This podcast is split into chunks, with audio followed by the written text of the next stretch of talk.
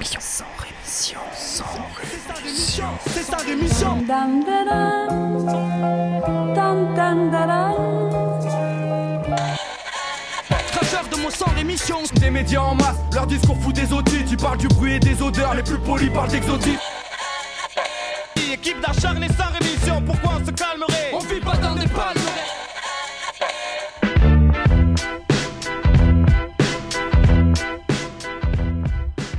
Bonjour à toutes et à tous, auditrices, auditeurs, et bienvenue dans ce premier numéro de Sans Rémission pour 2019. Premier numéro, mais rassurez-vous, comme les 13 euh, numéros précédents de cette saison 2018-2019, euh, ce nouveau numéro sera encore l'occasion pour moi de vous parler de sujets d'actualité que j'estime pas assez présents dans les médias dits de masse, de faire de l'humour parfois douteux, tout le temps cynique, et de montrer que l'objectivité journalistique n'existe pas. En tout cas, je vous souhaite une belle année 2019. Pour cette rentrée, nous irons donc au Soudan, au Pérou, au Kenya ou encore en Arabie Saoudite, et en France, on parlera de Pôle emploi, de traitement de déchets ou encore de centres de rétention. Mais avant de parler de tout ça, il y a tout un tas de sujets dont je ne vous parlerai pas, même en 2019 soit parce que je les trouve pas intéressants, soit parce que tout le monde en parle déjà, soit tout simplement par manque de temps parce que l'objectivité l'exhaustivité, c'est comme l'objectivité, pardon, dans le, dans le journalisme, ça n'existe pas. Et oui, il faut bien choisir dans la vie. Donc aujourd'hui, par exemple, je ne vous parlerai pas du décret qui a été publié au journal officiel le 30 décembre dernier. Bonne date déjà. Quand on vote des trucs un 30 décembre, on sent qu'on n'en est pas très fier. Ça concerne les droits au chômage, parce que oui, on oublie un peu trop souvent que le, chômage, c'est un droit, n'est-ce pas? On cotise pour ça, etc. Et donc, euh, c'est pas une fleur qu'on nous fait, quoi, je veux dire. Et donc, ce décret prévoit notamment la suppression de l'allocation pour un mois ou plus, et non plus sa seule suspension, en cas de refus successif euh, d'offres raisonnables d'emploi. Sachant que désormais ces ORE, ces ORE, ces offres raisonnables d'em- d'emploi, ont été euh, bah, du coup redéfinis par ces décrets car il abroge la définition du salaire antérieurement perçu qui était prise en compte pour déterminer une offre raisonnable d'emploi. Autrement dit, avant en fait, euh, on pouvait pas vous proposer quelque chose qui était moins bien payé. Maintenant, il se réfère à une espèce de moyenne régionale du secteur où vous êtes, et si ça correspond à la moyenne, eh bien, vous devez y aller. Donc, si vous touchiez 2000 balles par mois pour faire euh, commercial et que maintenant on vous propose un poste à 1100 euros pour faire commercial, eh bien, vous aurez pas le choix, et sinon, ce sera considéré donc comme un refus, et vous pourrez être radié pour ça. Elle est pas belle la vie. Euh, pas un mot non plus sur ce jeune homme mort sous les balles de la police. Ça s'est passé du côté de Lille c'était dans la nuit du 30 novembre au 1er décembre dernier. Ça remonte un peu. Lors d'une opération de police, un jeune homme de 24 ans a paniqué et s'est enfui au volant de sa voiture. On ne sait pas encore comment la direction départementale de la sécurité publique euh, a réussi à évoquer un coup de feu de légitime défense.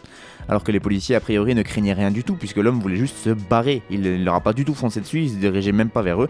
Mais les flics ont quand même ouvert le feu et un homme de 24 ans est mort. Pour le moment, seule l'inspection générale de la police nationale est saisie de l'affaire. La famille n'a pas accès au dossier, c'est ce qu'a déclaré l'avocat de la famille du défunt. Un avocat qui n'exclut pas le dépôt d'une plainte avec constitution de partie civile. Pas un mot sur ce procès hors norme aussi qui a débuté euh, ce lundi au tribunal correctionnel de Lyon. C'est le procès de l'affaire Prénat, du nom de ce prêtre de Sainte-Foy-les-Lyons qui a été mis en examen pour des faits d'agression sexuelle sur des scouts mineurs. Et donc, euh, bah, c'est son procès, et le procès va aussi déterminer et essayer de répondre à la question de savoir si le cardinal Barbarin va être aussi condamné pour euh, lui, du coup, non-dénonciation de crimes pédophiles. En effet, beaucoup de victimes de ce père Prénat accusent l'archevêque de Lyon, donc c'est vraiment le ponte de la région en termes de religion. Euh, il l'accuse d'avoir couvert les agissements du père Prénat alors qu'il était au courant de ces agissements depuis au moins 2007, donc un procès assez intéressant à suivre. Enfin, pas un mot sur la prison de la santé, une vieille dame de 150 ans qui était devenue le symbole des délabrements des prisons françaises, eh bien, elle vient d'être rénovée. Youpi Euh, Avec des travaux qui ont quand même coûté la bagatelle de 210 millions d'euros dans un, dans un partenariat public-privé. hein. Pour ceux qui connaissent les partenariats public-privés, on se doute que ça doit être vraiment une bonne affaire pour le privé, un peu moins pour le public. Et donc, ces quelques 80 détenus qui vont réintégrer euh, l'enceinte de la santé qui est toujours située dans le 14e arrondissement de Paris. Ils vont être d'abord affectés au service général, ces prisonniers, pour un premier grand nettoyage avant l'arrivée progressive d'autres pensionnaires à raison de 25 pensionnaires par semaine à partir de la mi-janvier. À la base, euh, c'est une capacité de 808 places euh, qui est prévue dans cette nouvelle prison de la santé, dont une centaine en quartier de semi-liberté. Et on sait déjà que l'établissement pourrait atteindre dès la fin de l'année 2019 un taux d'occupation de 150%, donc déjà en surpopulation. Et on sait aussi qu'il y a déjà beaucoup de maisons d'arrêt en Ile-de-France qui sont déjà à plus de 200% d'occupation. À noter pour une fois la à noter que cette réouverture pardon, aura valeur de test sur un projet très précis. En effet, la santé est la première prison à être équipée à la fois d'un nouveau système de brouillage pour les téléphones portables, mais de postes de téléphone fixes dans les cellules. Donc on va voir ce que ça donne. Dans le monde, pas un mot sur les États-Unis où le shutdown de l'administration dure maintenant depuis plus de deux semaines et euh, les négociations à haut niveau qui se sont tenues tout ce week-end n'ont pas connu de résultats probants. En cause, c'est encore et toujours la construction du mur à la frontière mexicaine, le mur que veut Donald Trump et contre lequel s'opposent les démocrates. Donald, lui, veut absolument le construire. Et euh, le seul truc qu'il a essayé de concéder aux démocrates, c'est qu'il est quand même très très rigolo ce, monsieur. Il a dit qu'il voulait bien euh, faire un mur en acier et pas en béton. Voilà, ça, ça, il veut bien revenir sur la matière du mur, par contre le mur, il veut le faire. Et donc pour l'instant, blocage de tous les budgets, pas de sortie de crise en vue pour l'instant aux États-Unis. Rien non plus sur l'Iran, où, et c'est une première, le président du Parlement iranien a accepté qu'une enquête soit menée par une commission parlementaire sur des accusations de torture qui ont été lancées par un leader ouvrier gréviste. Esmail Bakshi, c'est son nom, est un des chefs donc d'un récent mouvement de grève qui a lieu dans une usine de production de sucre dans le sud de l'Iran. Et il avait affirmé sur les réseaux sociaux avoir été torturé lors d'une récente détention. Et donc pour la première fois, euh, c'est donc euh, le président qui annoncé, euh, une enquête, une commission parlementaire va enquêter sur ces accusations de torture. On a quand même assez peu peu d'espoir hein, sur les résultats de l'enquête, mais déjà, ils ouvrent une enquête. C'est un peu comme en France quand il y a des, des bavures policières. Au moins, ils ouvrent une enquête. Ça fait style. Pas un mot non plus sur la Russie qui annonçait, elle, avoir terminé d'ériger sa barrière en Crimée. Donc là-bas, les murs, par contre, ça construit bien. Un geste qui ne va pas vraiment dans le sens d'un apaisement entre Moscou et Kiev. Ce mur sépare désormais physiquement l'Ukraine de la péninsule de Crimée annexée il y a près de 5 ans par la Russie. Rien non plus sur le Brésil où, à peine installé, le nouveau gouvernement brésilien d'extrême droite de Bolsonaro est déjà à la tâche, et notamment sur le plan sécuritaire. En effet, vendredi dernier, le gouvernement a décidé d'envoyer des troupes dans l'état du Nord-Est des troupes pour lutter donc contre, je cite, les gangs criminels et la recrudescence des violences. Je ne vous parlerai pas non plus de la Birmanie où 13 policiers ont été tués et 9 autres blessés en fin de semaine dernière. Les combats se poursuivent dans l'Arakan, qui est une région à l'ouest de la Birmanie. Là-bas, c'est une guérilla bouddhiste qui continue de harceler les forces de l'ordre birmanes pour obtenir plus d'autonomie par rapport au pouvoir central. Et enfin, rien sur ces quelques 49 migrants, dont des enfants en bas âge, qui sont toujours bloqués à bord de deux navires d'ONG allemandes, le tout près des côtes maltaises, et qui ont entamé leur deuxième semaine en Méditerranée pour certains, et même la troisième semaine en Méditerranée pour d'autres, sans qu'aucune solution ne soit encore en vue. En effet, Malte, tout comme l'Italie, refusait toujours, en tout cas en fin de semaine dernière, d'autoriser le bateau des ONG à accoster.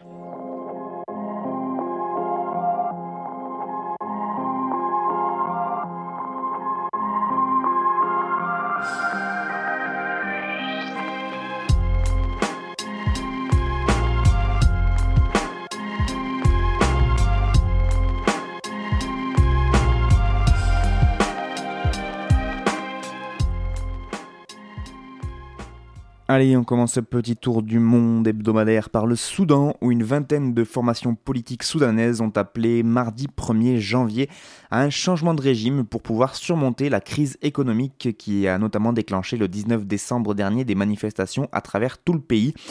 Euh, il réclame notamment le départ du président Omar al-Bashir, qui est au pouvoir lui depuis 1989.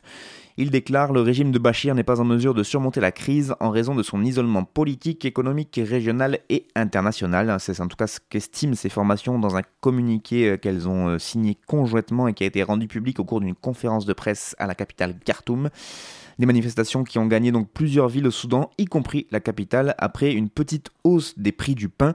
En effet, à la mi-décembre, le pain est passé d'une livre à trois livres soudanaises, ce qui représente de 2 à 6 centimes d'euros. Donc vous en conviendrez qu'a priori, c'est quand même pas euh, une augmentation de ouf. Enfin, c'est quand même trois fois le prix. Mais du coup, dans un pays où le pays est déjà bien exsangue, et eh bien du coup, cette minuscule hausse des prix a entraîné de grosses émeutes. Et le pays, le Soudan qui traverse, euh, qui est en plein marasme économique, Et du coup, la, contestation s'est vite transformée en un mouvement contre le régime du président euh, Béchir, qui s'était emparé du pouvoir en plus à l'époque par un coup d'État, donc il n'a pas une très très grande légitimité auprès du peuple. Durant les premiers jours de la contestation, des bâtiments et des bureaux du parti du Congrès national au pouvoir ont été incendiés par les manifestants. Au moins 19 personnes, dont deux membres des forces de sécurité, ont été tuées, selon le bilan officiel. De son côté, l'organisation de défense des droits de l'homme Amnesty International a fait état d'au moins 37 morts. Les forces anti-émeutes ont dispersé les manifestations à coups de gaz lacrymogène notamment, et a priori un peu plus que ça, alors que les services de sécurité ont eux arrêté plusieurs leaders et militants de l'opposition. Le président Omar al-Bashir a ordonné la création d'une commission d'enquête présidée par le ministre de la Justice pour se pencher sur les événements euh, donc de mi-décembre. C'est ce qu'a rapporté l'agence officielle euh, Suna qui cite un décret présidentiel.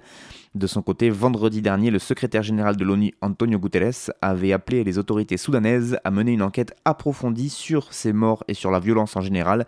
Il a aussi souligné, cet observateur de l'ONU, la nécessité de garantir la liberté d'expression et de rassemblement pacifique. On va donc suivre comment évolue la contestation là-bas. Ce qui est sûr, et ça change pas en 2019, c'est que l'ONU sert définitivement à pas grand-chose.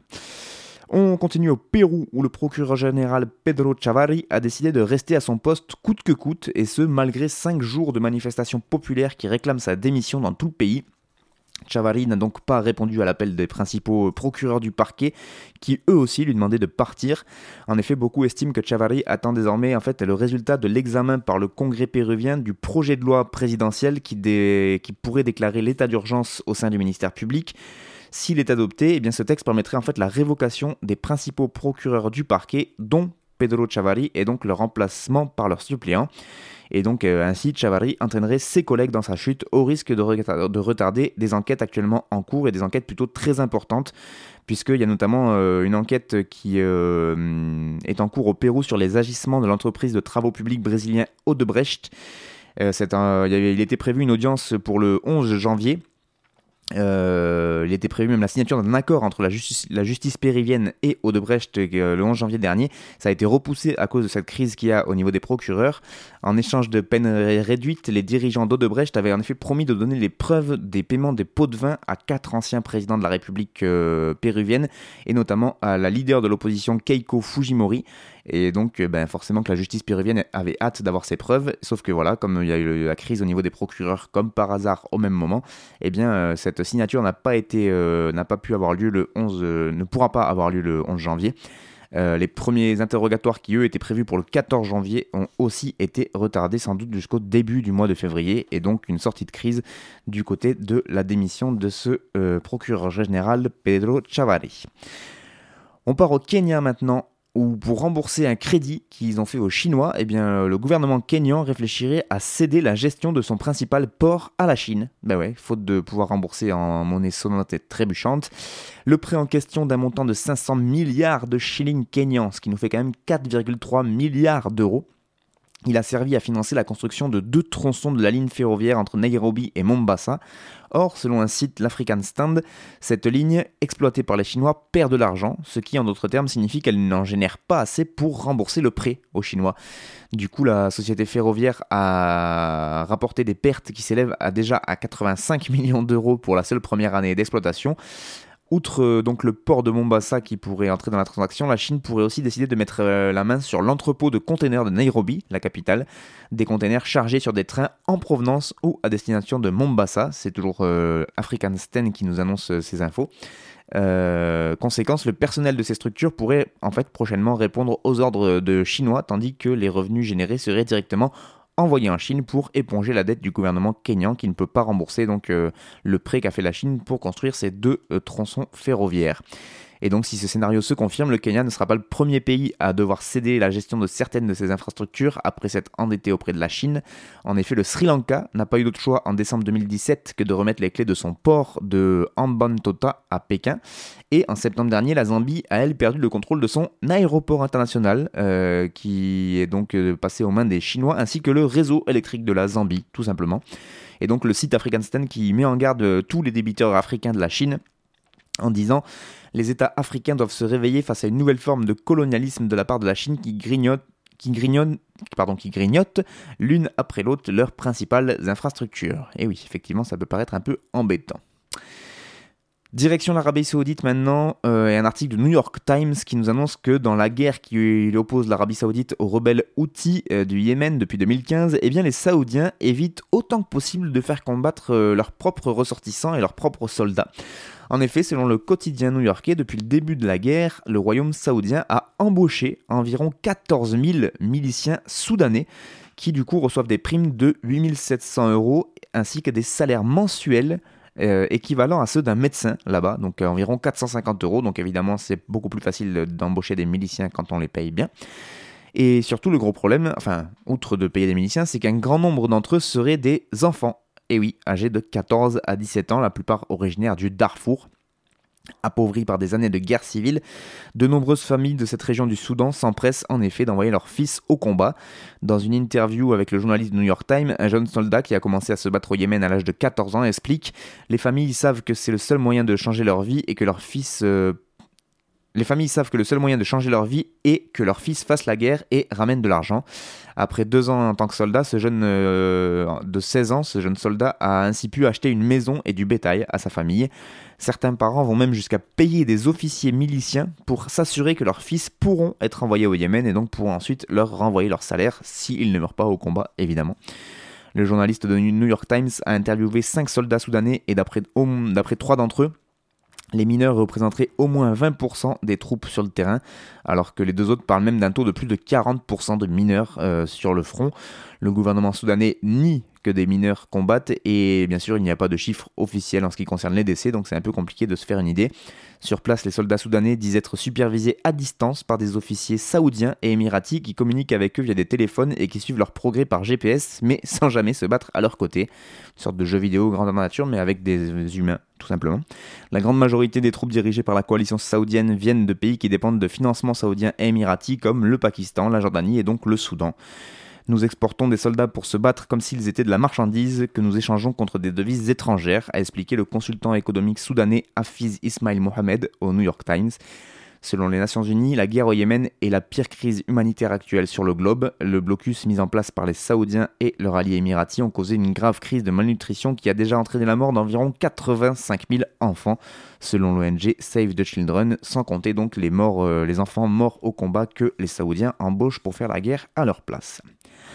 Enfin, deux mots sur la Hongrie, où une nouvelle manifestation a eu lieu dans le pays. C'est la première pour 2019, une manif contre la très controversée loi travail du Premier ministre Viktor Orban, Premier ministre d'extrême droite, là encore.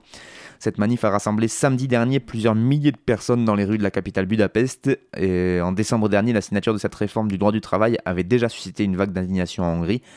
Ce texte étant à 400 le nombre d'heures supplémentaires qu'un employeur pourra demander à ses salariés chaque année. Et depuis l'annonce de ce texte, la colère contre ce que certains qualifient de droit à l'esclavage s'est mêlée à une colère plus large contre aussi la réforme de la justice, sans parler du mécontentement général face à la mainmise du parti gouvernemental sur tous les secteurs de la vie publique. Et donc, la grogne commence à monter, commence à monter petit à petit en Hongrie, ce qui est plutôt une bonne nouvelle.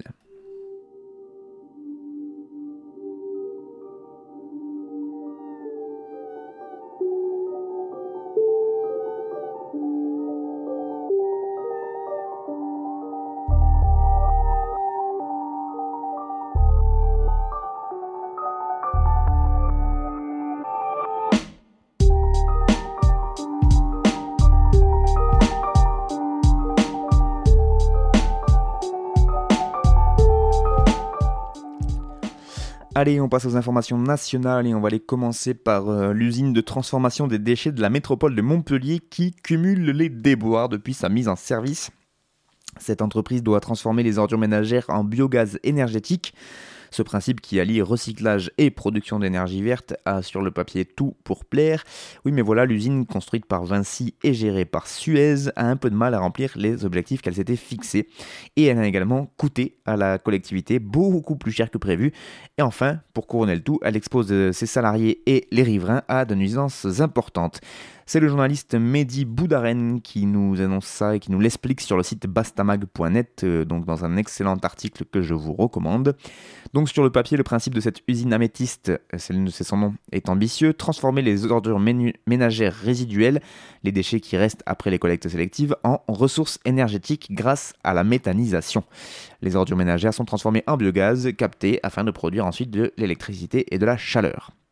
En fin de chaîne, les ordures qui demeurent finissent finalement en compost pour l'agriculture. Voilà pour la théorie qui a l'air tout à fait euh, euh, réjouissante ma foi. Sauf que dans la pratique, les usines qui fonctionnent sur ce procédé qui a émergé il y a une vingtaine d'années n'ont pas fait illusion bien longtemps. Autrefois promu et même subventionné par l'ADEME, l'Agence de l'environnement et de la maîtrise de l'énergie, ce procédé sur lequel se basent ces usines, qui est le tri mécano-biologique, euh, ce procédé a finalement disparu des lignes budgétaires après la loi de transition énergétique de 2015, et aujourd'hui les projets de ce type sont presque systématiquement attaqués au tribunal administratif par des riverains ou par des associations écologistes, comme par exemple à Romainville, à Romainville en 2015 ou à Angers, où c'est carrément l'agglomération qui a décidé de fermer l'usine de traitement des déchets 4 ans seulement après sa mise en service. Là, on est sur du bon gaspillage d'argent public. L'usine Suez de Montpellier, du coup, aussi nommée Améthyste, donc, est loin des ambitions qu'elle avait affichées à son lancement. Euh, un chiffre, par exemple, pour faire comprendre ce fiasco, seulement 10% des déchets qui entrent dans les tuyaux sont valorisés par l'usine Améthyste. C'est encore pire concernant la production de compost, puisque selon le rapport d'activité pour l'année 2016, ils ont produit 9000 tonnes de compost. C'est très loin de l'objectif des 33 000 tonnes qui étaient annoncées dans le cahier des charges.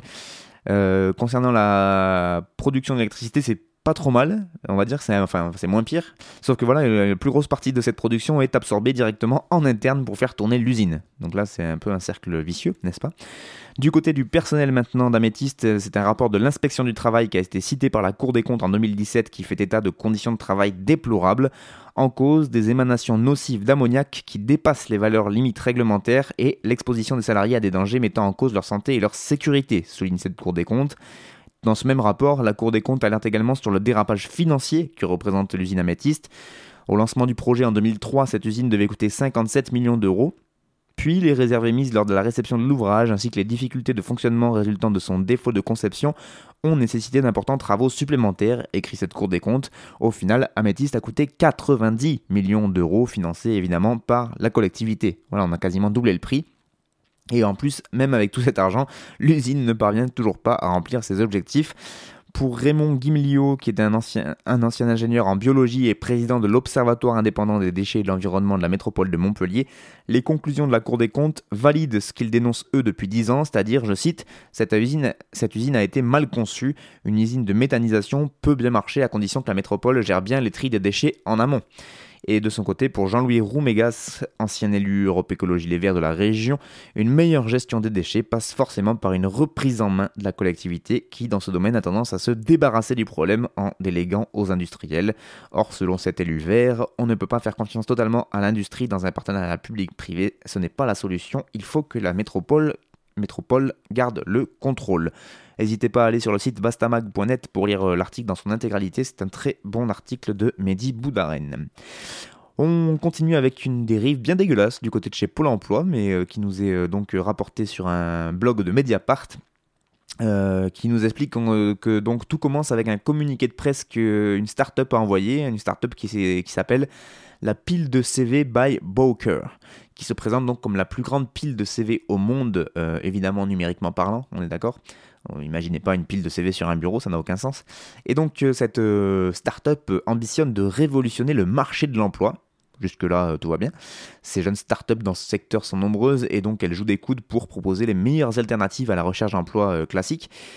L'entreprise, donc la pile de CV by Walker, affirme vouloir apporter de la fraîcheur et de l'efficacité dans les processus laborieux de recherche d'emploi. Voilà. Cela pourrait être un banal communiqué de presse d'une start-up qui cherche à se faire connaître, sauf que voilà, derrière tout cela se cache un logo et un label, ceux de Pôle emploi. En effet, cette application est mise en avant sur l'Emploi Store, qui est la plateforme officielle du ministère du Travail. Elle fait donc partie des services proposés par l'État pour les demandeurs d'emploi. Après quelques recherches, en effet, on s'aperçoit que Bowker est donc partenaire de Pôle emploi depuis 2016 et qu'il y a plus de 35 000 CV dans cette euh, base de données qui est euh, donc un véritable euh, nid de chômeurs ou de personnes en recherche de travail. Et c'est là que les choses, commencent à devenir, les choses commencent à devenir intéressantes parce que lorsqu'on se connecte à cette application, on comprend en fait que les créateurs de cette application sont des adeptes de la Startup Nation et qu'ils ont essayé un peu de rendre ça un peu sympa, tu vois. Donc chaque CV obtient des points d'XP. Donc pour ceux qui ont joué un peu aux jeux vidéo, de jeux de rôle, etc., XP c'est expérience. Donc en fait là vous obtenez des points d'XP, d'expérience par rapport à vos compétences. Par exemple, vous avez tel diplôme, ça vaut 2000 points d'XP vous parlez telle langue, 500 points d'XP, et ainsi de suite. Et au final, chaque profil cumule un total de points, et ces profils sont classés par catégorie de métier, donc les serveurs, euh, maçons, euh, paysans, enfin je sais pas, vous, tous les métiers possibles, et par ville de disponibilité selon le nombre de points. Voilà, celui qui a le plus de points est en haut de la pile, et on lui promet d'être contacté par un recruteur évidemment beaucoup plus vite que si vous êtes le pauvre 500e du classement de ce CV et que vous n'avez pas beaucoup de points d'XP vu, que votre CV est tout pourri. Voilà. Euh, déjà, bon, on est déjà sur quelque chose de d'assez dégueulasse, mais pour le coup, euh, ça, euh, c'est pas nouveau, ça existe depuis un petit moment. Mais le comble du dégueulasse, il est atteint lorsqu'on descend un petit peu plus bas dans l'application et qu'on voit qu'il y a une petite ligne qui s'appelle Booster mon CV qui apparaît. Et là, c'est magnifique. On peut gagner 500 points d'XP en partageant son profil. Ça, ça va. Mais également en regardant une vidéo promotionnelle. Donc vous, vous regardez la pub et vous obtenez de l'XP. Et ça, c'est cool. Et sinon, encore mieux, pourquoi s'embêter? Vous pouvez obtenir de l'XP en payant. Voilà, on peut ajouter 10 000 XP à ton profil pour une durée euh, limitée de 5 jours et ça te coûtera à peine 20 balles. Voilà, c'est magnifique. Vous pouvez payer pour avoir euh, votre CV en tête de liste de la Startup Nation. C'est vraiment très très beau. Euh, en même temps, je ne sais pas pourquoi on est encore surpris, mais quand même, ça fait plaisir à lire. On termine avec des prisonniers du centre de rétention de Vincennes qui ont décidé de faire sortir leurs paroles de l'intérieur des murs ainsi que leurs revendications. D'abord dans un premier communiqué qui est paru le 14 décembre dernier. On pouvait lire dans ce communiqué notamment Nous sommes des prisonniers en centre de rétention administrative de Vincennes en banlieue parisienne. Nous demandons la libération de tous les enfermés. Nous ne sommes pas enfermés pour ce que nous avons fait, mais pour ce que l'État a décidé que nous serons des sans-papiers. Suite à ça, il y a eu quelques descentes, etc. Enfin, il s'est passé pas mal de choses dans les centres de rétention.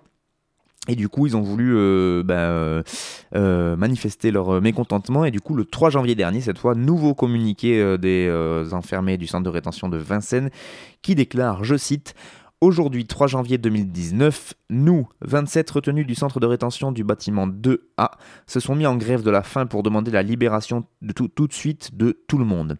Nous savons que d'autres enfermés dans au moins un autre bâtiment sont eux aussi en grève de la faim.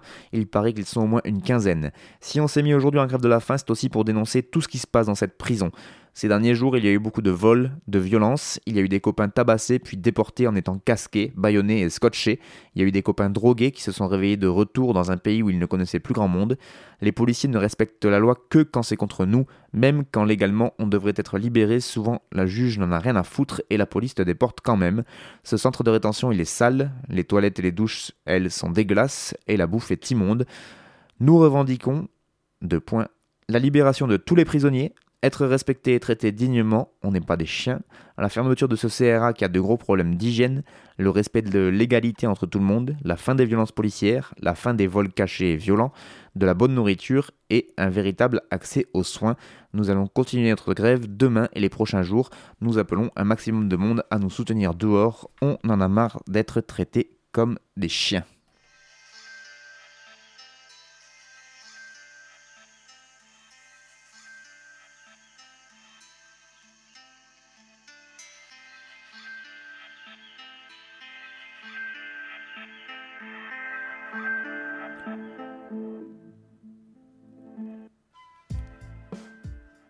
C'est la fin de ce sans rémission, le premier de l'année 2019, et sinon en tout ça doit être le 14e. Merci beaucoup à vous de l'avoir suivi.